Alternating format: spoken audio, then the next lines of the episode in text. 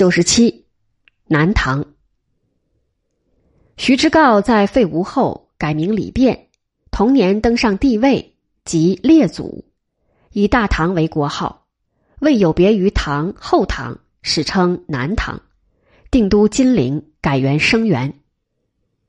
李昪一度名徐之诰，小名彭奴，字正伦，徐州人。相传他父亲姓潘，名荣，是个虔诚的佛教徒。李昪六岁时，父亲亡故，成了孤儿。因当地遭兵乱，伯父将他母子带往淮南一带。不久，母亲又亡，他进入佛寺谋生。杨行密派军援救山东王师范，途中部将徐温与他相遇，见他聪颖机警，招人喜爱，收下作为养子，取名徐之诰。杨行密过世后，经过一连串事件的变化，徐温诛灭了谋杀新主的权臣张浩，掌握了朝政。先为杨渥建立了吴国，后又为杨溥筹划黄袍加身，成了杨家朝廷独断大权的主宰者。他自己驻节润州（今江苏镇江），遥控指挥，让长子徐知训待在扬州管理政务，控制傀儡君主。随着养父在吴国权势的增长，徐之诰长大成人了。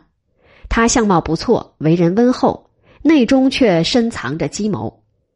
本身的条件加上养父的栽培，在他的面前展现了一条宽阔的仕途。在当了一段时间的水军军官后，他被授为升州刺史，今江苏南京。当时的地方政府全都被武人所把持，他们毫不顾及民众疾苦。大肆强征暴敛，作为军需。徐之诰到任后一反常规，他广交儒士，以勤俭为修身准则，以宽仁为治政方针。生州军民受苦已久，稍得惠政，即把徐之诰称赞起来。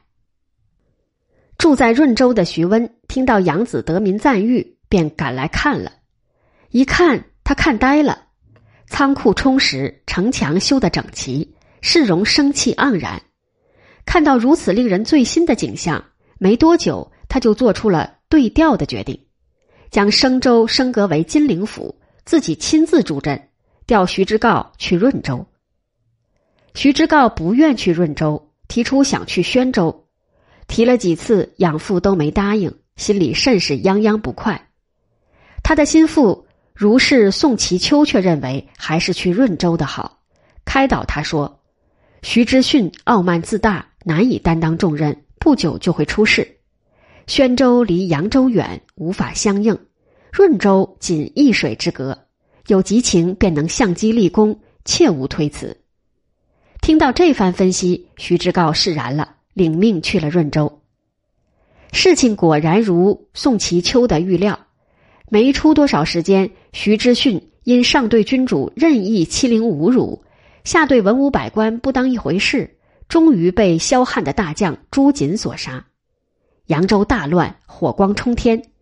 徐之诰隔岸观见火光，立即引军渡江，进入扬州，镇压了朱瑾及其党羽。徐温闻徐知训出事，立马从金陵赶来，见徐之诰已平定了事变，转怒为喜的对他说：“幸亏你在润州，不然的话，我家大事将去了。”你是兄弟中有大功者。当天，徐温命徐之诰接替徐知训的职事。徐之诰执政后，一改徐知训的做法，和气待人，广施恩信，消除苛刑，把朝廷中原来紧张的气氛变得祥和宽松。对朝臣是这样，对民众他也施与仁政，减轻税收，鼓励生产，禁止买卖奴婢。此外，百姓家有婚丧红白之事，或发生严重经济困难，都能得到他的救济。府下有方，徐之诰收到了人心。他善待文人，重用文人。凡是流落于吴国的文人，不管身世才干怎样，均可谋得一定的职位。宋其秋、骆之祥、王令谋等足智多谋者，被他不拘一格的提拔上来，组成了动无一策的。智囊团，得势之力，徐之诰把握了时势的火候。一切都做得有分有寸，一切都合乎人情。徐知诰不但在朝廷中站稳了脚跟，且取得了很大的政治发展。他执掌吴国行政大权将近二十年，起先的十年虽然徐温在世，但大多数的人心已经向着他。徐温在金陵病逝，徐知诰当即采取行动，阻止徐温的亲生儿子徐知询继承权位，把金陵收在自己的手中。同时，他完成了徐温的未竟之事，给吴主杨溥加了天子冕。加冕大典结束后，他按照徐温的规矩，自己前往金陵，留下儿子徐景通在扬州执政。他一连走了三个大步骤，通过这三个步骤，他彻底接管了徐温的所有权力。从表面看，吴国的政柄依然是在徐氏的控制之下，实际上却李代桃僵，完完全全转入到他父子的体系之中。徐知诰不像养父甘甘心心的当权臣，他有了气象后，觉得朝廷上的傀儡皇帝实在是多余的摆设，于是生出了取而代之的念头。这个念头不好明说。有天，他照着镜子，手指头上的白发，拐着弯儿对亲信周宗说：“功业已成，然我却老了，奈何？”机巧的周宗立即明白了主人的意思。于是到处活动，对本集团的骨干们进行游说。除宋其秋一人外，骨干们巴不得主人早些登上皇帝位，好一起沾恩韬光，从而组织了一场场各具形式的劝进活动。内部的人劝带动满朝文武层层劝，外部闽越等国也派人来劝，劝得徐知诰终于答应了他们的请求。天作三年，公元九百三十七年十月，杨溥知去禅位，徐知诰接过了皇冠，建国号为齐，改元生元。齐国建立不久，贵为天子的徐知诰认为依然姓徐已不太合适，他下诏宣布，他原本是李唐皇室的后裔，从今起复姓为李，改名卞，一国号为唐，因地处南方，史称南唐。于此前后，江南盛行着一句童谣，叫做“东海鲤鱼飞上天”。李变取了杨家的天下后，善解童谣者解释说，东海是徐氏的绝封之名，东海王，李鱼指的就是李变，他的登位早有征兆。做了皇帝，有点自知之明的李变懂得，自己这个皇帝远不能和中原的皇帝比。实力不能比，号召力也不能比。依据国况实情，他为国家制定了一个对外总方针：守境保民，尽量与各国通好。在登位之前，长期的敌国吴越发生大火，宫室、仓库、武器装备遭到严重损失。群臣一致要求趁此天赐良机发动进攻，他不同意。不但不采取军事行动，反而派出使者前去慰问，并送去了大量的物品。两国化干戈为玉帛，世世代代友好起来。皇位做了五年，李变告别了人世，庙号列祖。李变和其他立国者不同，他的天下不是马上得来的，而是以权臣身份通过政治手腕取得的。他绝非军事家。除了从润州进入扬州平定事变外，几乎没指挥过任何战争。他是个地地道道的政治家，深知人心民心的作用，懂得量力而行的道理，厌恶穷兵黩武，推行保境安民的政策，对大乱已久的江淮地区恢复生机做出了一定的贡献。生元七年（公元九百四十三年），李变长子李景。即元宗继位，次年改元保大。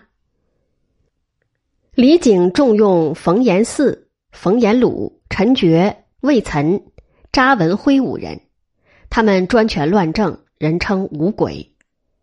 李景好歌咏，在朝廷倡导了填词作诗的风气。他非尚武之人，但趁着邻国内乱，保大二年（公元九百四十四年）出兵攻闽，然归于失败。次年再度出兵灭了闽，保大五年，福建旧将刘从孝以礼送走了南唐军队。保大九年（公元951年），发军灭楚，取得湖南之地，然次年即被湖南旧将刘岩夺取。在两度虚假胜利后，南唐受到后周的严厉打击。交泰元年（公元958年），江北十四州尽归后周所有。李景奉表乞和，去掉帝号和年号，改称唐国主，行用后周年号。北宋建隆二年（公元961年），迁都南昌。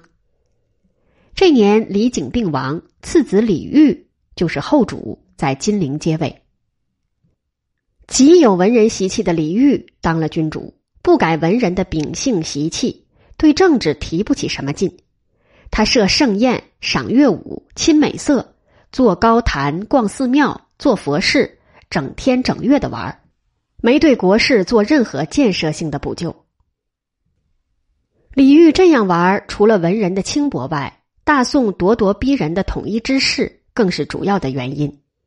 他一上台就马上向宋朝贡，以示亲善之意，然后派出弟弟李从善朝觐宋太祖。谁知被扣住不放，他亲笔写信要求放还，还是被拒绝。